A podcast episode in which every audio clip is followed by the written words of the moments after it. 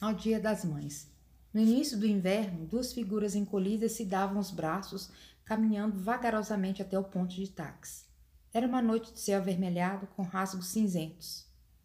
Noite fria, apenas fria.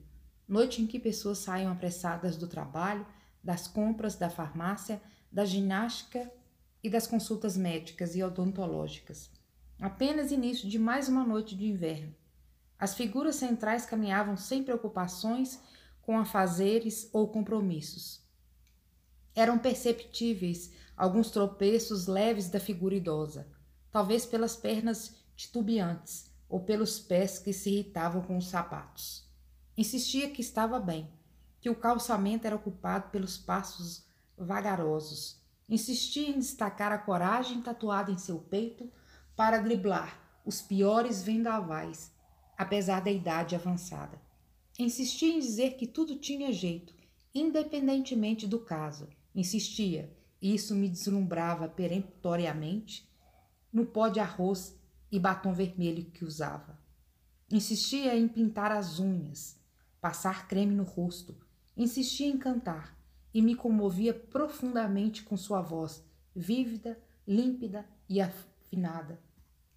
Insistia a ler em voz alta os livros das prateleiras do quarto chamando-me para escutar sua leitura fluida e performática. Insistia em dizer que era forte. E isso eu sabia.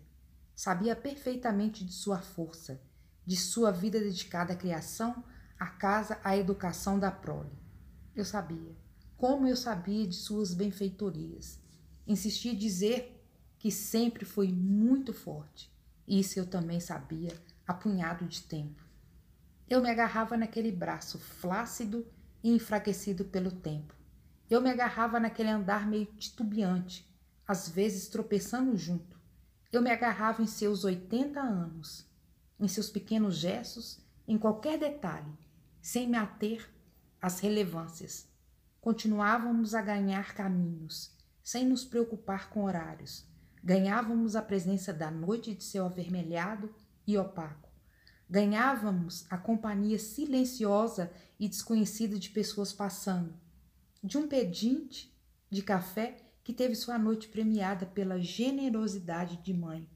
E continuávamos a andar, olhando vitrines, parando, andando vagarosamente, parando para ver o céu, as estrelas, as igrejas, os hotéis e os restaurantes. E continuávamos a ganhar caminho até o táxi, até a casa.